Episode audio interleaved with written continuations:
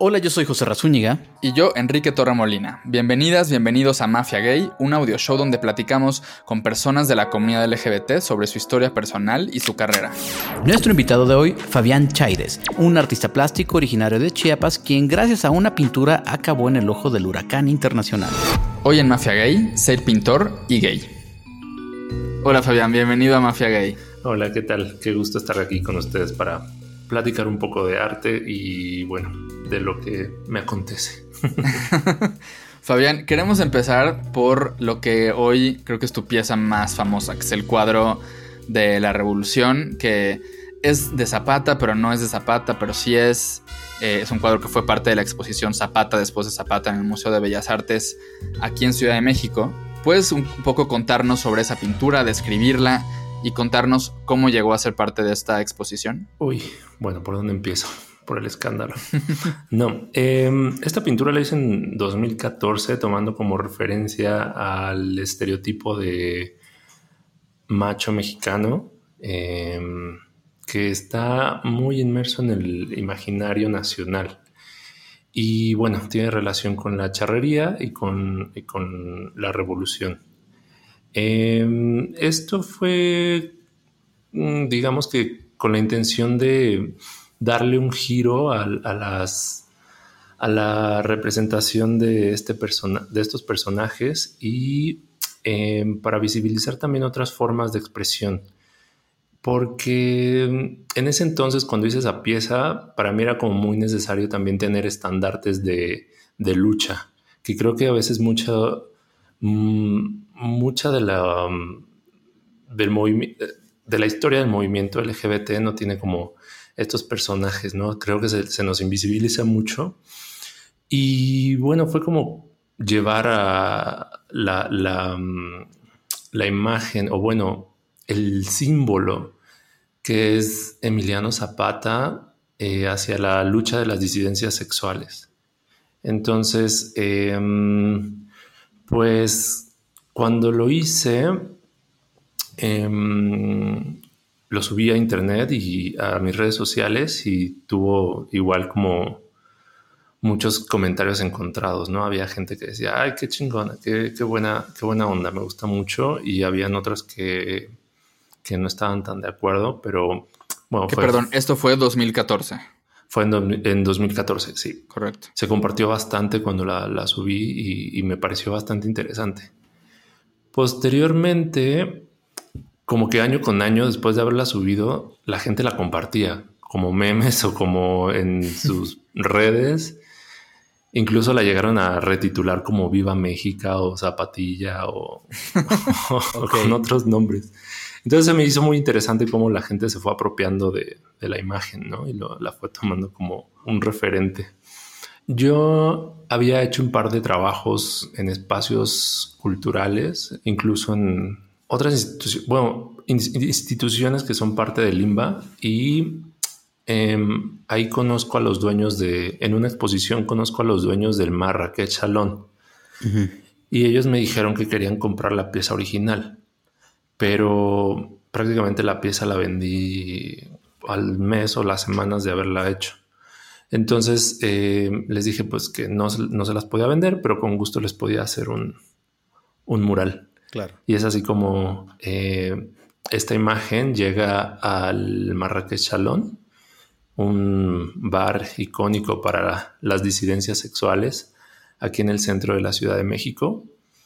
Y em, eso fue en 2016. Eh, posteriormente mm, me contacta el, eh, uno de los curadores de la exposición Emiliano Zapata después de Zapata y me enteré que habían conocido esta obra justo en el Marra. Y ahí eh, me preguntaron por la existencia de la pieza más pequeña porque también habían hecho como una investigación de mi trabajo y vieron que había una, la pieza original era más pequeña y pues me pidieron participar con ella en, en el Palacio de Bellas Artes en esta exposición. Y pues yo estaba que no, no, no, no me la creía porque mm, pues iba a estar al lado de Diego Rivera, Siqueiros, de ahora sí que la, Puro machín. Los grandes de los grandes de la plástica nacional, ¿no? Y prácticamente es una exposición histórica. claro.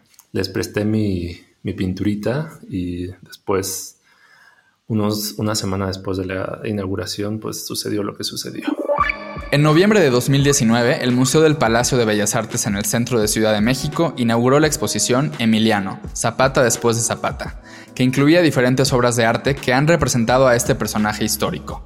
Fabián participó con su pintura La Revolución, un cuadro donde aparece un hombre desnudo, excepto por un sombrero de charro color rosa y unos tacones negros, montando un caballo y con un listón con los colores de la bandera de México.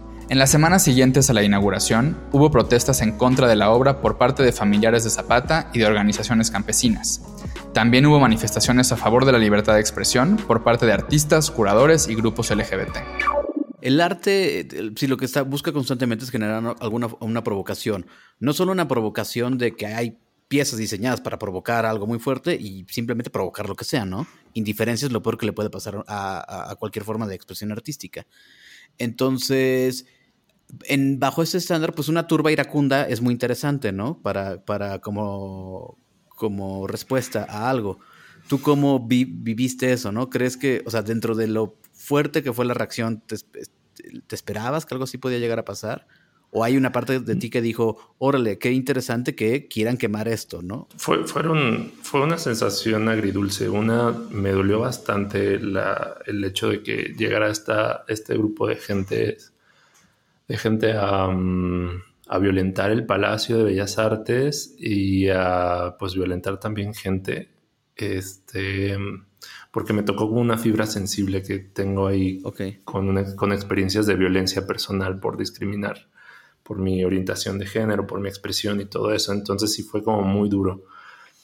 Pero por otro lado, también me hizo conocer el poder de una imagen y sobre todo de la pintura figurativa porque mm, a lo largo de mi formación como artista me, he enfrentado a muchos maestros o, incluso artistas que dicen que la pintura figurativa ya está, este, está sobrevalorada o ya, ya no es válida en este momento y etc, etc, ¿no?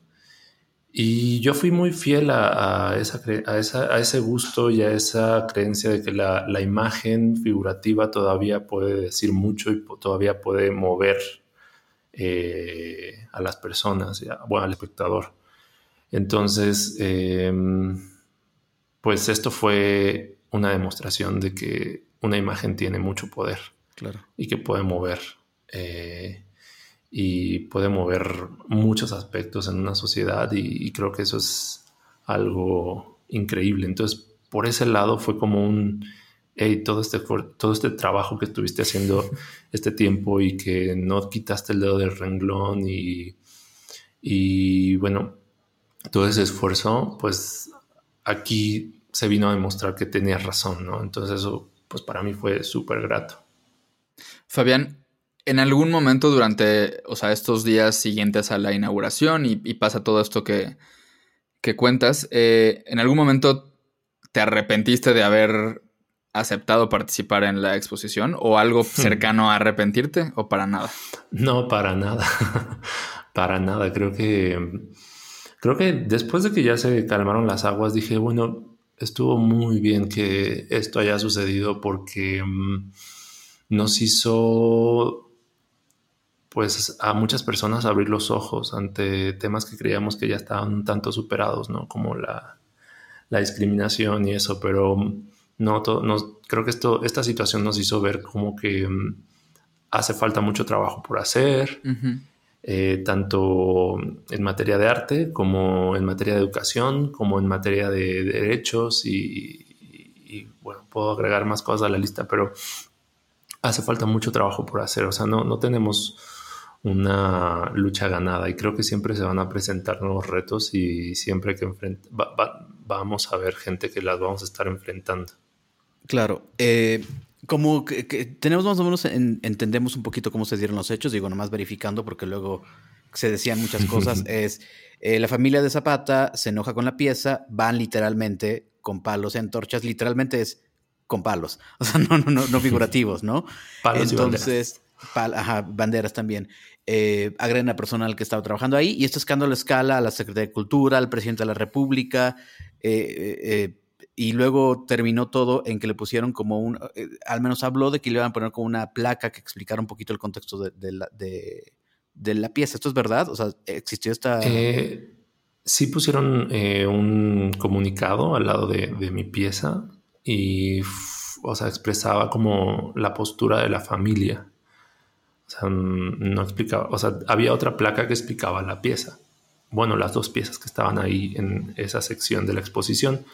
Pero bueno, o sea, solo em, decía que la familia se, eh, estaba inconforme con alguna de las representaciones que eran aquí exhibidas y bla, bla, bla.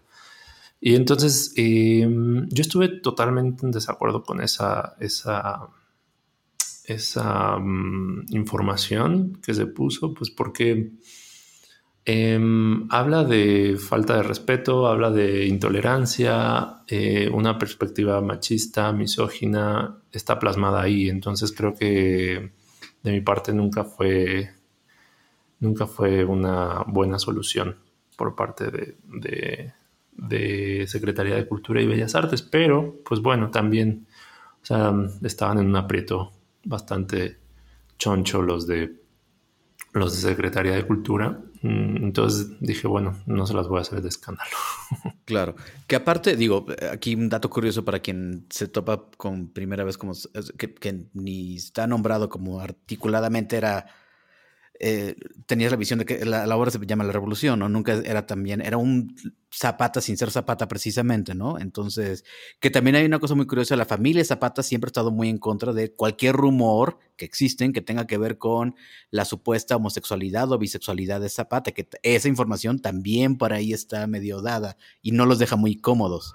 Sí, aunque, mm, o sea, mm, en la exposición habían como muchas piezas que habían sido influidas por, por la imagen de Zapata y lo que Zapata representa, ¿no? O sea, desde el movimiento estudiantil, estaba, por ejemplo, la imagen de mm, Julio Galán, que es un charro eh, blanco, sin bigote, este...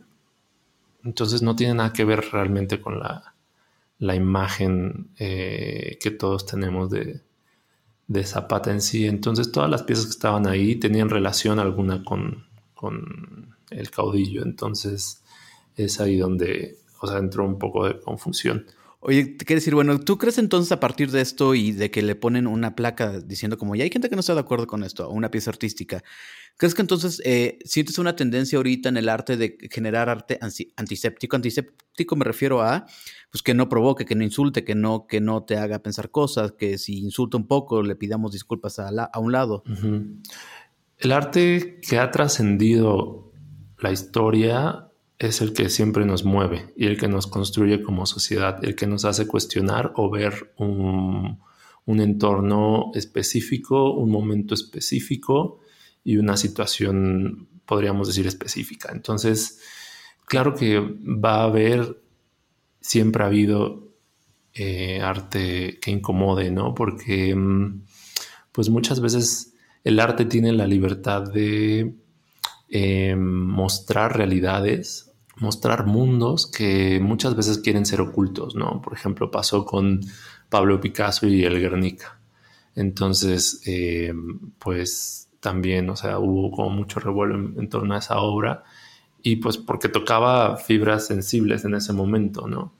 Entonces creo que mm, el arte siempre tiene ese poder y esa libertad y esa licencia de poder, eh, pues, mostrar eh, todo aquello que a veces no se quiere ver en pro de enriquecernos como sociedad. Entonces creo que eso es, eso es algo muy importante y por eso es, el arte siempre es, es un arma poderosa, es un arma muy poderosa que puede mover masas, que puede hacer despertar gente, que puede incluso usarse eh, de forma negativa, ¿no? O sea, mm, por ejemplo, eh, la propaganda nazi, eh, todos esos aspectos, ¿no? Entonces la imagen tiene mucho poder, puede comunicar más allá de idiomas y de una forma muy, a veces muy sencilla, poder, puede detonar muchas cosas. Entonces yo creo que por eso eh, el arte muchas veces puede llegar a incomodar. Fabián, algo que yo, yo pensaba y creo que era un comentario con el, que me topaba con frecuencia justo en las semanas alrededor de todo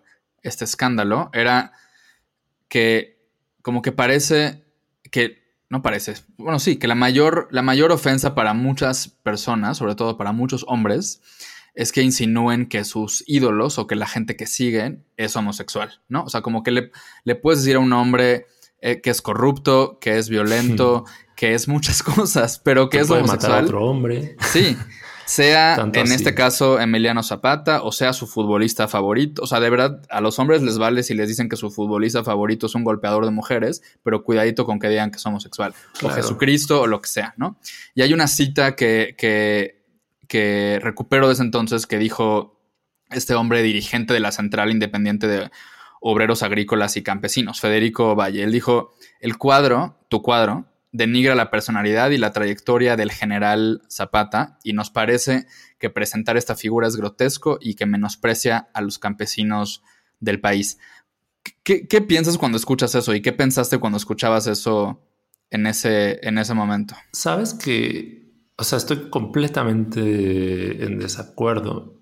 Entiendo de dónde viene esa idea. A los mexicanos, bueno, es, donde vivo, es donde he crecido en México em, y puedo hablar desde este lugar. Y como un hombre de clase baja eh, que pues se, crió y aprendió eh, de la cultura popular muchas cosas, hemos aprendido a que mm, expresarnos de forma disidentes a las normas que por lo general están acopladas a la heterosexualidad te hacen menos personas, menos persona y te resta, cosa que es muy fal es completamente falsa, ¿no? Eh, y esto lo hemos aprendido muchas veces, pues, bueno, o sea, lo, vemos con, desde el grabado de Posada de los 41, o sea, donde los pone a todos con, eh, pues, hace mofa de ellos, se mofa de ellos, entonces eso ha sido una constante en la historia eh, de la representación de las disidencias sexuales y de género. Siempre se nos castiga en las historias, siempre se nos eh, humilla, siempre se nos denigra, siempre se nos ve como personas de tercera, cuarta, quinta. bueno, por ejemplo, en la televisión popular con, con los programas de comedia, ¿no? Tenemos ahí Eugenio Derbez que siempre se burla de, o sea, usa estos personajes afeminados o siempre en los chistes de Polo Polo o, N cantidad de, comediantes eh, usan el elemento como del homosexual, o vamos a decir coloquialmente como el joto, como para hacer burla de ellos, para denigrarlos, para eh, hacerlos ver como algo negativo, ¿no? Entonces, creo que eso ha repercutido mucho en la cultura y eso hace que la mayoría de la gente crea que este tipo de representaciones donde se le resta a un personaje esas características consideradas como masculinas, lo vuelve algo menor, algo inferior y algo ofensivo, ¿no? Porque en una sociedad tan machista como la nuestra, lo femenino es, es, es ofensivo, lo, es débil, es, eh, no es válido, ¿no? no tiene la misma valía que, el hombre. Y eso es algo pues, completamente negativo, ¿no? Y eso nos hace entender cómo estamos como, como sociedad y lo mucho que nos hace falta trabajar al respecto. Claro. O sea, eso es algo que hemos aprendido, ¿no? Y que son las referencias de muchas personas. Y eso creo que hace la diferencia, por ejemplo, entre un entre una caricatura que, que pone, no sé, a Felipe Calderón con trenzas y, vestido a una representación con la mía. La diferencia es que no es lo mismo la visión eh, del opresor a, la, visión del oprimido. O sea, nosotros, yo como parte de una población vulnerable, eh, represento de una forma muy distinta en la que busco enaltecer los cuerpos y las expresiones y romper, digamos, paradigmas. Entonces, es y siempre va a ser muy distinta eh, cómo se cuenta la historia, ¿no? Y creo que los mexicanos hemos aprendido muy mal la historia de la diversidad. Claro. Justo por esto que decías hace un momento de no, no hemos tenido hasta ahora, creo que todavía no tenemos muchos íconos abiertamente LGBT reconocidos como LGBT en la, en la historia, ¿no? Incluso dentro de la misma comunidad LGBT no tenemos a no tenemos la, no le damos el mismo valor a personajes como lo hacen quizá algunos europeos o, norteamericanos con Harvey Milk y estas figuras. Sí los tenemos, pero una también. Sí, existen, pero no los, no los no son, no son igual de populares. Sí, son invisibilizados. no, sí, no se les, aquí mismo no se les da la, importancia ni la, ni la visibilidad. O sea, tenemos a Juan Jacobo Hernández, a Nancy Cárdenas, o sea, muchos, eh, a Javier Lizarraga y, y, muchos más. Entonces, este, sí, creo que es también muy buen momento como para rescatar nuestra historia. Claro. Y no queremos que la entrevista sea solo sobre este cuadro, pero como para ir de salida de este, de este tema, ya a unos meses de, distancia, ¿qué, cómo ves hoy todo esto que pasó y de qué manera eh, te, te, ha, no sé si perjudicado o beneficiado como artista en términos de reconocimiento, de otras invitaciones, de dinero?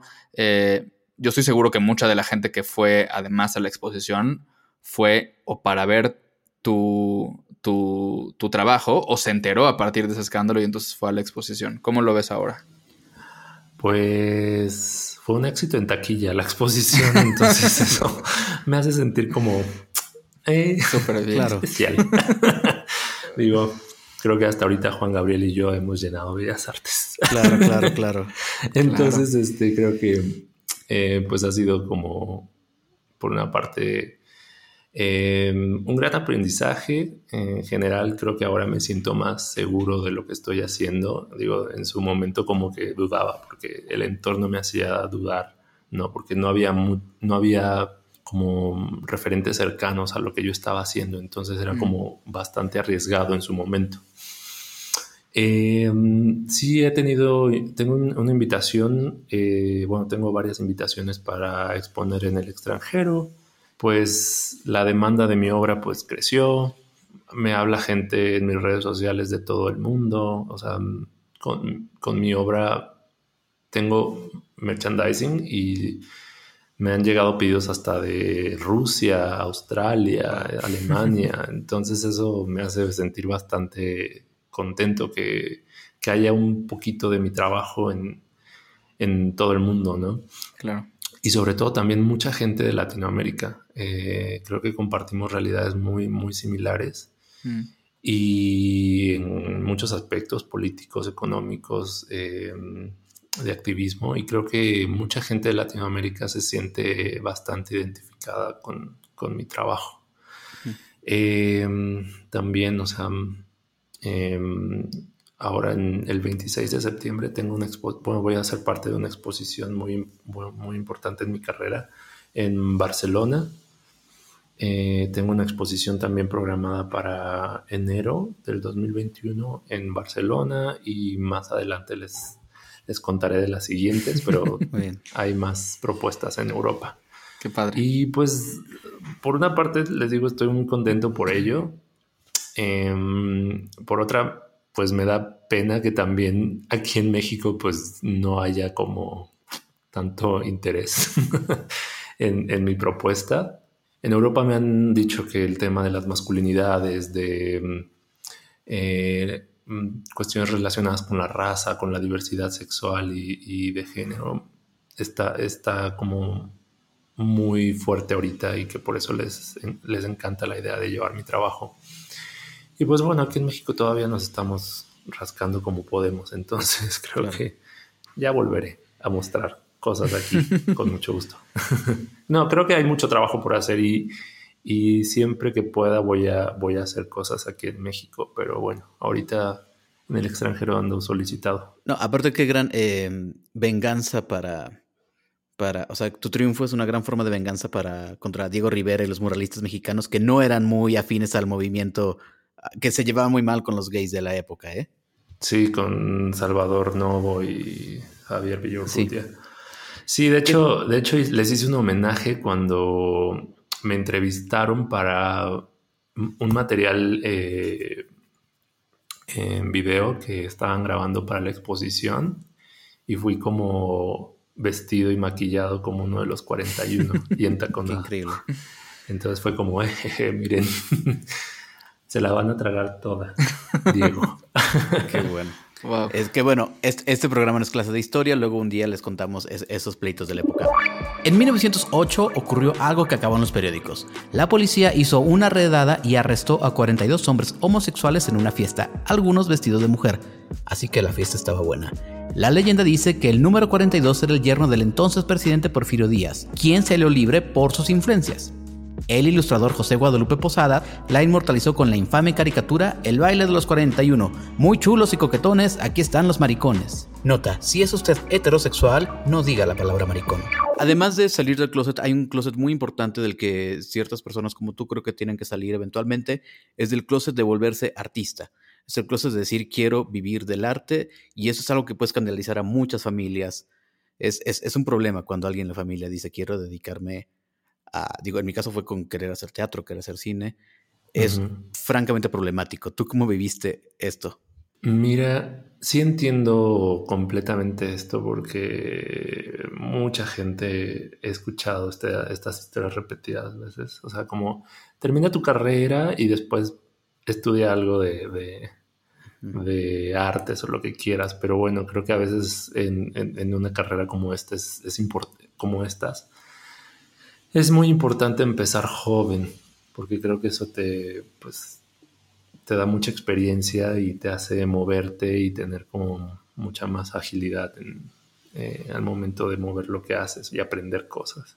En lo personal, tuve mucha suerte porque mi santa madre es em, educadora y siempre me dejó como ay, que el niño pinte, que el niño juegue, que el niño haga esto, ¿no?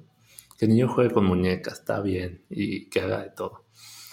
Me dejó explorar bastante y de hecho ella fue la que me, inscribió como a mi primera clase de, primero de, piano y después de, de, pintura. Esto fue en un pueblito que se llama Palenque, ahí en, al norte de Chiapas. Entonces,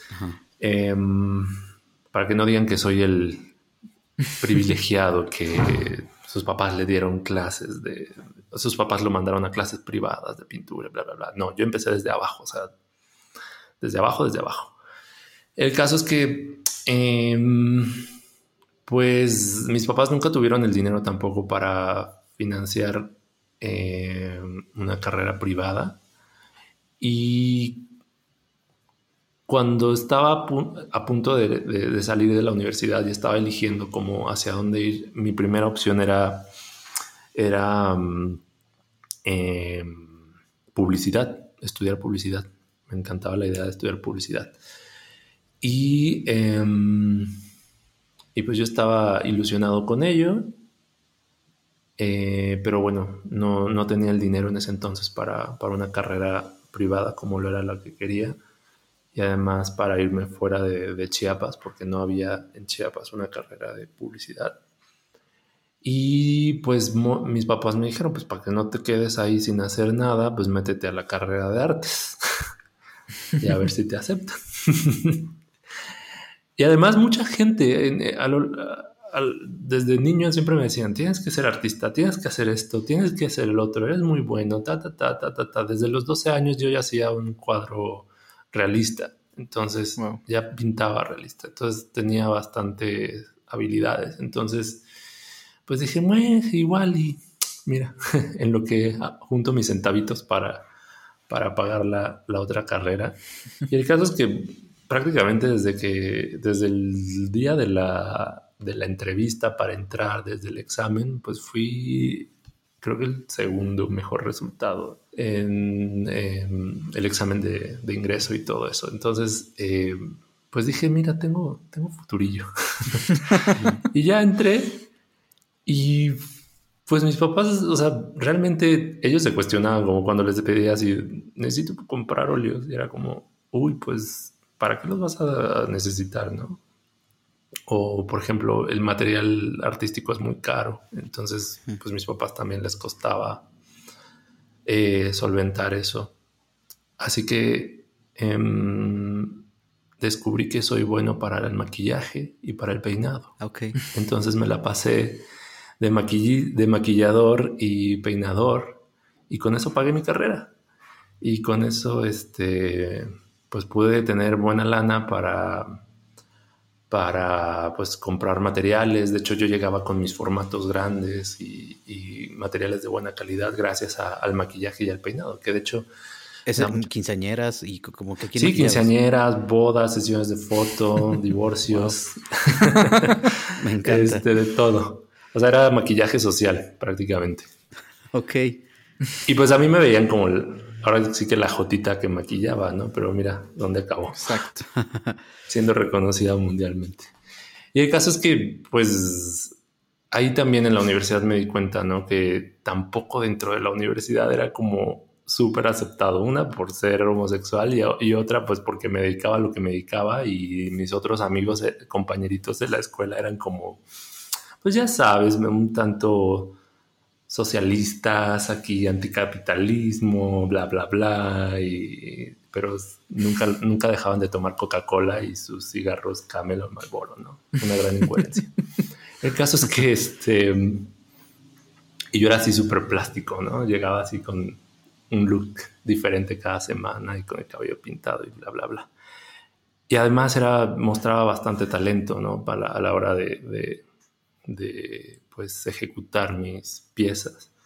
Entonces eh, ahí también los maestros me, me, apoyaron bastante, me dijeron, o sea, es muy interesante lo que estás haciendo, ¿no? Entonces esa creo que fue una constante muy buena y que creo que también a nosotros como espectador nos, nos toca también a veces alentar a esos, a esos artistas que aunque no les compremos, pues ahí estamos presentes en la expo o estamos apoyando o estamos empujando siempre, ¿no? Cuando vemos el talento de alguien.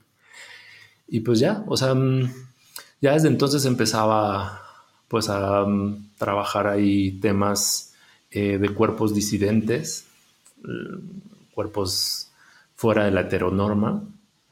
Y era muy chistoso porque pues mi mamá le agradaba la idea de que estudiara artes, pero no le gustaba lo que pintaba. Cuando llegaba, cuando me iba a la escuela y regresaba, encontraba siempre mis mis pinturas este, volteadas hacia la pared. Wow. Mi mamá fue la primera sí, porque no eran bodegones. No eran bodegones. Ella quería bodegones. Yo hacía, pintaba eh, cuerpos trans, a hombres desnudos, erotizados, bla, bla, bla. Y era como muy fuerte para mi mamá. Entonces decía, no, es que va a venir la señora que nos ayuda con la limpieza y va a ver que, que pintas esas cosas. ¿Cómo crees? Y ya este, pero bueno, dije, está bien. Entonces desde ahí también me di cuenta como que allá en Chiapas, en ese momento, pues en ese mercado también, no, no era como, no tenía mucho futuro. Entonces es así como decido venirme a la Ciudad de México. Y aquí pues, pum, fue como descubrir muchas cosas. Claro.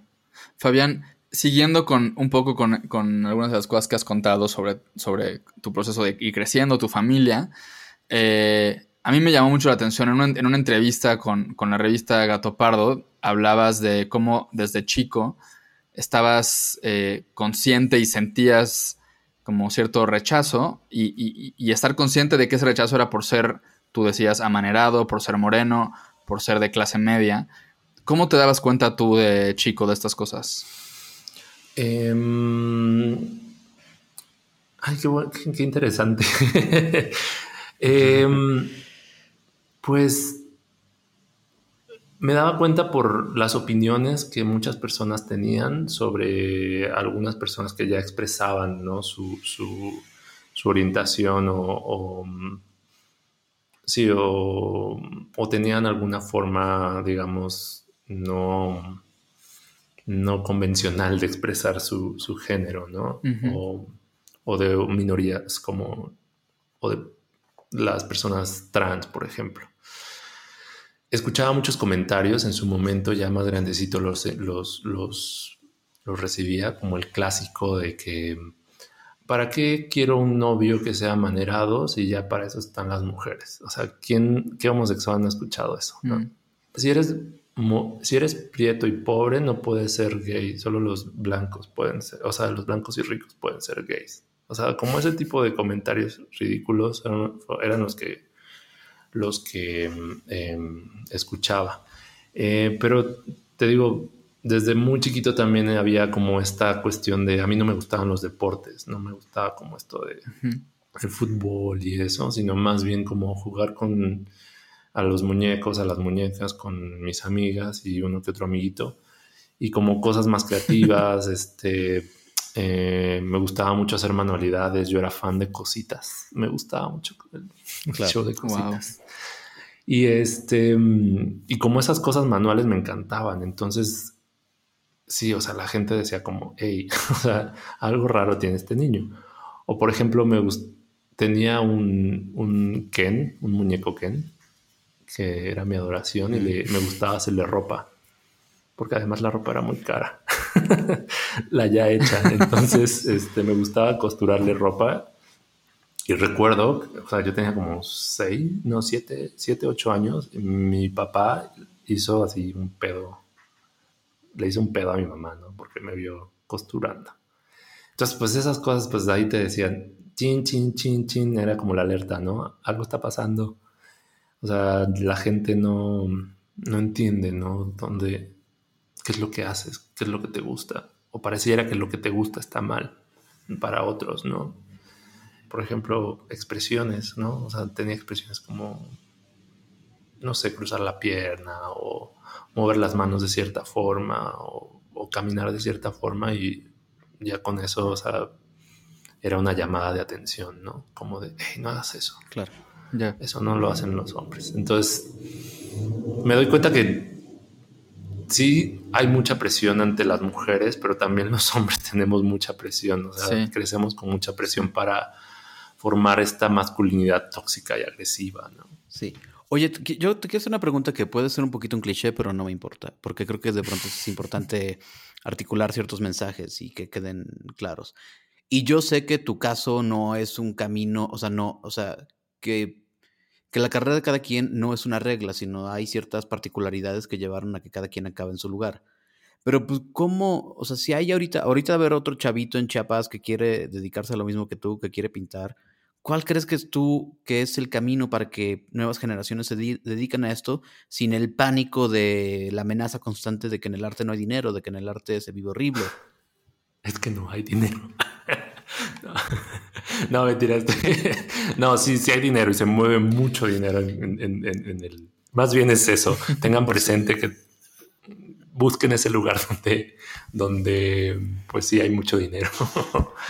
eh, pero sí queremos, ¿no? Que los chavitos se sigan dedicando al arte finalmente y al que pinten. Que, Lo importante muchas veces es también ser auténtico. Creo que mm, muchas veces cuando repites la misma fórmula que ya hizo uno y otra y otra y otra vez muchos artistas y la siguen repitiendo, pues el mercado se vuelve, se debilita para ese, ese tipo de, digamos, de de estilo, de un estilo en particular o, sí, de un estilo. Entonces, creo que cuando eres, buscas ser auténtico, buscas expresar algo que, mm, digamos, exprese, visibilice tu mundo, una visión particular de que tú como individuo tiene, eh, creo que eso puede generar interés para hacia, hacia compradores, hacia gente que está eh, metida en, las artes. Creo que eso es algo que a mí me funcionó. O sea, mm, em, y creo que les puede funcionar no solo a los pintores, sino a cualquier creativo, más bien como ser auténticos. Y bueno, o sea, mm, creo que también algo que pocas veces tenemos presente es que pues tener, no se nos enseña cómo ser artistas, no se nos enseña a vender los cuadros, no se nos enseñan muchas cosas. Sí. Pero ahí están las biografías. O sea, las biografías para mí fueron como un, ahora sí que como un mapa, ¿no? O sea, me di cuenta, por ejemplo, que Dalí, eh, Picasso, Diego Rivera, Siqueiros y todos ellos estaban como muy cercanos a las instituciones. Entonces, cuando me, me, ofrecen exponer en Bellas Artes fue como, sí, pues dale, ¿no? Lo hicieron ellos y pues a ti también te va a funcionar y pues me funcionó. Entonces, como ese tipo de cosas creo que em, me han servido bastante. No es fácil, pero mm, el éxito viene con mucho trabajo y a veces muchos sacrificios también. Claro. Y mm, no quiere decir que porque seas así de, ay, me tiro a la borrachera, la depresión y todo esto, vas a tener éxito. No. O sea, claro. siendo como Amy Winehouse, vas a tener éxito. Esos son como casos particulares como esta idea que tenemos a veces de los, de los artistas malditos, ¿no? Como y estos. Atormentados. No, a veces no. O sea, a veces tienes que ser como más centrado, como tener clara qué quieres. Y creo que también eso es algo que les recomendaría a muchos que van empezando. Imagínense a dónde quieren llegar. Imagínense ahí y van a ir construyendo el camino hacia ese lugar. O sea, no necesariamente tal vez lleguen de un momento a otro, de un día a otro, pero siempre es importante tener claro hacia dónde quieres llegar. Y en lo, en lo personal, hasta ahora, eso me ha servido bastante. Qué padre, qué padre escuchar eso, Fabián. Para ir cerrando, ¿en qué estás trabajando ahora? ¿A dónde quieres, ahorita que hablabas de, tener claro como la dirección, ¿a dónde, quieres, ¿a dónde quieres llegar? Más allá de estas exposiciones que ya nos contaste, que tienes un calendario que suena bastante ocupado, ¿qué más te está moviendo ahora? Pues en lo personal sigo aprendiendo. Creo que mm, cualquier artista va aprendiendo cosas día con día y siempre se le presentan nuevos retos. Y pues no soy la excepción. O sea, mm, ahora mm, en mi obra plástica eh, estoy eh, buscando composiciones más complejas, meter más elementos, eh, enriquecer el discurso de cada de cada pintura, también explorar algunas áreas que no había explorado antes, porque, no sé, por X o Y razón no, no había tenido la oportunidad. Una de ellas, por ejemplo, es, es mi infancia y todo este, todo este ambiente que nos rodea como, como hombres y que nos hace, em, pues, tener esta masculinidad tóxica, ¿no? Todo esto que nos reta siempre como hombres en nuestro entorno. Y eso es algo en lo que estoy trabajando ahorita. También estoy em, muy clavado en, visibilizar, digamos, minorías, bueno, sobre todo las minorías relacionadas con la diversidad sexual. Eh, estoy incluyendo más gente trans en mi trabajo porque creo que tienen muy poca representatividad en el arte en general y casi siempre las veces que aparecen personas trans, eh, muchas veces es como fetichizadas o, o cosificadas. Entonces busco darles un lugar digno en mi obra, como llevarlos a un nivel alto, sublimarlas en mi obra. Entonces, por un lado eso y mm, pues también seguir cuestionando mi, entorno y todo aquello que limita nuestras expresiones como las, las los estereotipos de masculinidad. Entonces son las cosas ahí que tengo pendientes. Buenísimo. También me gustaría por ahí ir a tomar algunos talleres al extranjero, entonces eso ya veré las posibilidades después del COVID. Para quien nos está escuchando que te quiera llevar para el mundo, estás dispuesto, abierto a propuestas. No, yo me muevo Ah, bueno, bueno, bueno, bueno. Es de instituciones. Yo Soy una chica independiente. Muy bien. Muy bien. Oye, yo tengo una última pregunta, eh, eh, pero la clave es que la respondas con un concepto muy rápido o una sola palabra. Entonces ya vimos que a cierta parte de México, a ciertos mexicanos, tú les escandalizas. ¿A ti qué te escandaliza? A mí que me escandaliza, ay, ay, la ignorancia. la ignorancia, porque es la, es la semilla de muchos males. Y por ejemplo, ahora que vemos lo de a Trump, a Bolsonaro, a la a los pro, vida, que no creo que son pro vida, son antiderechos más bien. Sí. O sea, digo, ¿es en serio que en 2020 estamos lidiando con estas cosas? Entonces eso me, escandaliza, me saca de, de onda, pero al mismo tiempo se vuelve un motor para seguir trabajando. Cada vez que veo gente como esta, en, no solo en la televisión, sino en el cotidiano, digo, tengo que trabajar más. Ok. Fabián, ¿dónde puede la gente seguirte y ver tu trabajo? Em, en www.fabianchaires.com pueden pues ahí estar en contacto conmigo, eh, ver los productos que tengo a la venta eh, con mis imágenes y en mis redes sociales en la mayoría estoy como Fabián eh, Fabián Chaires Em, en Instagram estoy como Fabián guion bajo, arroba Fabián guion bajo Chaires y ahí estoy más al pendiente. Buenísimo. Pues muchas gracias, ha sido un placer platicar contigo y escuchar todo esto que nos cuentas. Pues muchas gracias a ustedes, creo que em, siempre son importantes eh, tener espacios como estos donde las personas diversas podamos expresarnos y hablar eh, más allá del mes del orgullo o ciertas fechas en particular, ¿no? Creo que eso en algún punto nos segrega, entonces creo que debemos informar y expresarnos todos los días del año, todos los lugares. Exacto. Te mandamos un abrazote. Eh, gracias también a nuestro productor Fernando Cisniega. Yo soy Enrique Torremolina. Yo fui José Razúñiga y esto es Mafia Gay. Nos vemos en el que sigue.